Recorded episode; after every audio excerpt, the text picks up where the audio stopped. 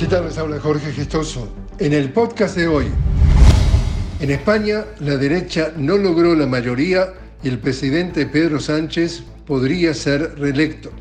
El Partido Social Obrero Español votó por encima de lo esperado y es posible que reedite la alianza que le llevó al gobierno en el 2019, aunque no puede descartarse un bloqueo que lleve a una repetición electoral.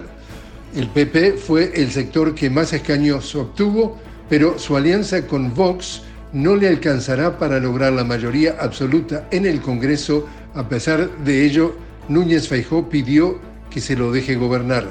El actual presidente del gobierno español, Pedro Sánchez, quedó bien parado y cerca de poder seguir en su cargo tras los resultados de las elecciones generales que se celebraron este domingo. Contradiciendo lo que decían la mayoría de las encuestas e incluso los sondeos realizados a boca de urna, el Partido Socialista Obrero Español, el PSOE, votó muy por encima de lo esperado, algo por arriba del 31,84%, lo que se traduce en 122 escaños lo que podría posibilitar formar un nuevo gobierno junto a la coalición izquierdista Sumar, que encabeza la vicepresidenta segunda del gobierno, Yolanda Díaz, si es que en las negociaciones, que seguramente comenzarán esta semana, logra captar el apoyo de los partidos nacionalistas.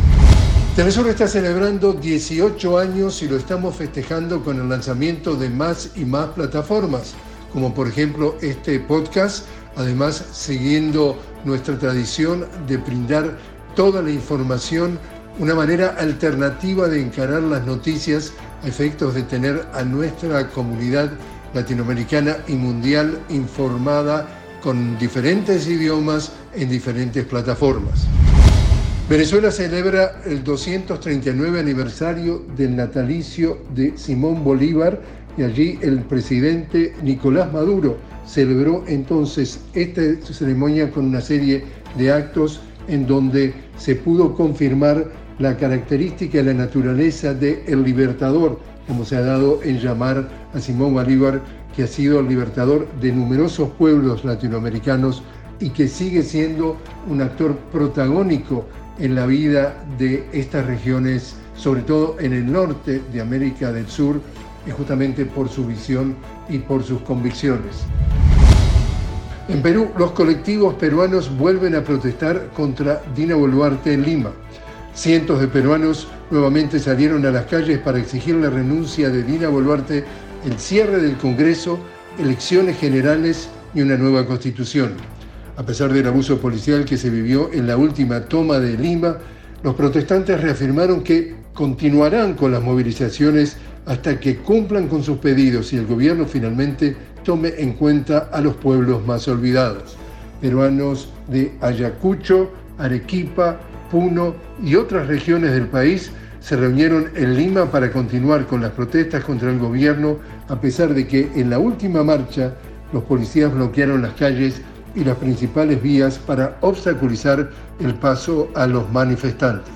A pesar de ello, ellos reafirmaron que seguirán alzando su voz hasta que haya un cambio social en el país.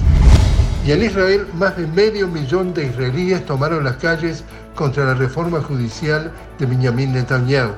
El Parlamento israelí comenzó a debatir este domingo la primera ley del paquete legislativo que conforma la polémica ley judicial de Netanyahu.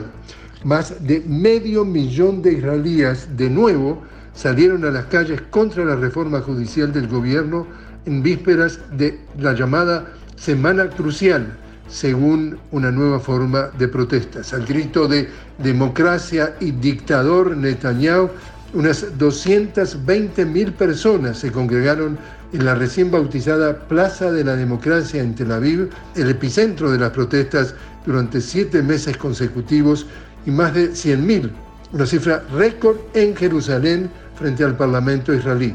Allí empezaron este domingo las protestas para aprobar y tratar de evitar que se apruebe la primera ley del paquete legislativo que conforma la polémica reforma. Los espero mañana en otra visión de la noticia con Jorge Gestoso. Hasta entonces.